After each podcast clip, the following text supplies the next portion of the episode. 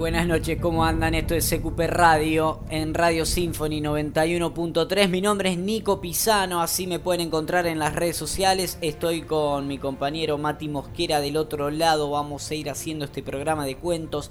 Nos repartiremos los tiempos para hacerlo lo mejor posible. Hace 14 años hacemos este ciclo. La cuarentena nos ha encontrado en un lugar de grabarlo en casa. Así lo decidimos y les vamos a entregar lo mejor que sabemos hacer, que es eh, quedarnos en casa y no molestar a nadie. No, y también contar historias, porque de eso también se trata este ciclo, esta temporada 14 en Radio Symphony 91.3, la radio que marca el norte. Desde que empezó esta temporada estamos haciendo programas con una suerte de temática o por lo menos con cierta lógica, que es lo que nos faltó en estos 14 años del ciclo. Y, y tenemos más o menos programados los programas que vendrán, siempre con la ilusión de que esto esto pase y nos podamos volver a encontrar en un estudio, pero con cierta comodidad y cierto placer de sentarnos a hacer radio en nuestra casa también y compartirlo con ustedes. Hace algunas semanas mi, vieja estaba limpiando la casa, como, como le, pasó a muchos eh, en esta cuarentena, ¿no? De, de que se pusieron a ordenar la casa de pronto y a tirar aquello que no sirve, a donar aquello que, se puede donar, a reacomodar viejos cajones, a sacar la grela de la repisa. Y mi mamá me llamó, me dijo, mira Nicolás, ¿qué vas a hacer con todo esto? Porque yo tenía un montón de cosas en la casa de, mi vieja y, cosas que no me entran en mi, departamento de dos ambientes. Entonces eh, mi mamá me dijo, ¿qué vas a hacer con esto? Y cuando una madre te dice, ¿qué vas a hacer con esto? Es, eh, si no lo agarras, lo tiro. Entre esas cosas había una pila enorme de, papeles. Y, y bueno, no, peleando contra mi alergia permanente, desempolvé los papeles, empecé a estornudar y al mismo tiempo me encontré con un montón de poesías que había escrito en tiempos donde todavía no me consideraba un escritor. O sea, la semana pasada. Eh, pero también de niño, también de niño. Y, y encontré un, un poema que tenía guardado mi mamá en una hoja color rosa que tengo acá enfrente que escribí en el año 98. O sea, yo tenía 9 años. No sé en qué, en qué parte del año. Si es antes de mayo, probablemente 8 años. Así que estaba ahí, en, edad de tomar la comunión. y, y encontré una poesía que escribí con las limitaciones de, un niño de esa edad que aún sostengo y, tengo a los 31, una poesía que se llama Mi Pasión. Yo dije, wow, ¿qué será mi pasión? ¿no? A los 8 años, a los 9. Entonces la agarré. Mi pasión por el joven Nico Pisano Campo verde ancho y extenso, que diviertes a la gente, con tres palos en cada extremo que esperan la pelota. Once hombres de cada lado que nos quieren deleitar, y la bocha rueda y rueda y no para de girar. En tu cara, Belén Francese. Gente grande, gente chica que diviertes por igual con alegrías y tristezas, un día bueno haces pasar. Los asados del domingo y los partidos en la radio escuchar, cinco hombres de cada lado que esperan ingresar. En ese momento había cinco suplentes nada más, ahora son siete. Junto a un hombre que los guía y no para de indicar es el fútbol como siempre, mi pasión popular.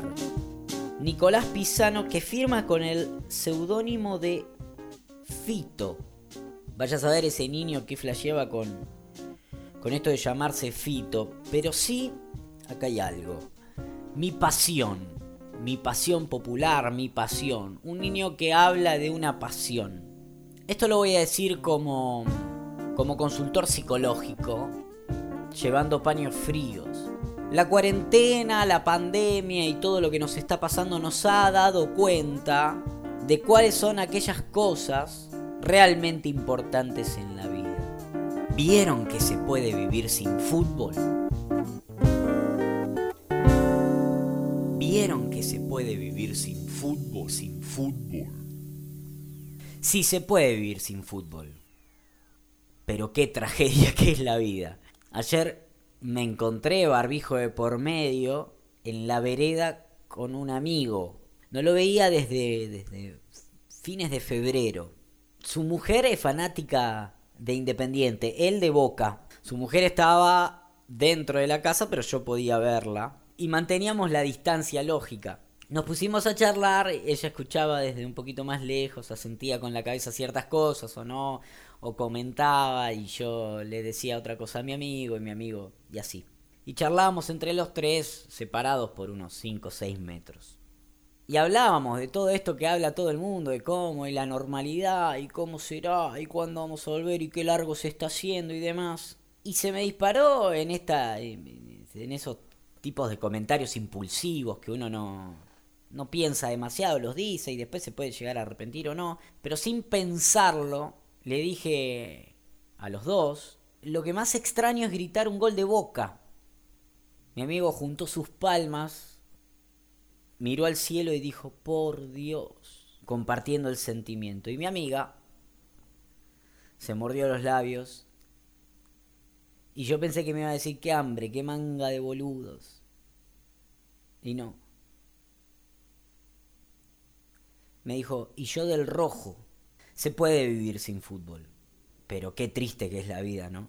Se puede, se puede, se puede. También se puede vivir sin amor, pero hoy en este humilde, desgarrado y sincero acto radiofónico, tanto yo como mi compañero Mati, confesamos, con cierta vergüenza, ¿eh? Pero lo confesamos. Se puede vivir sin fútbol, pero la vida es un tanto bastante más triste.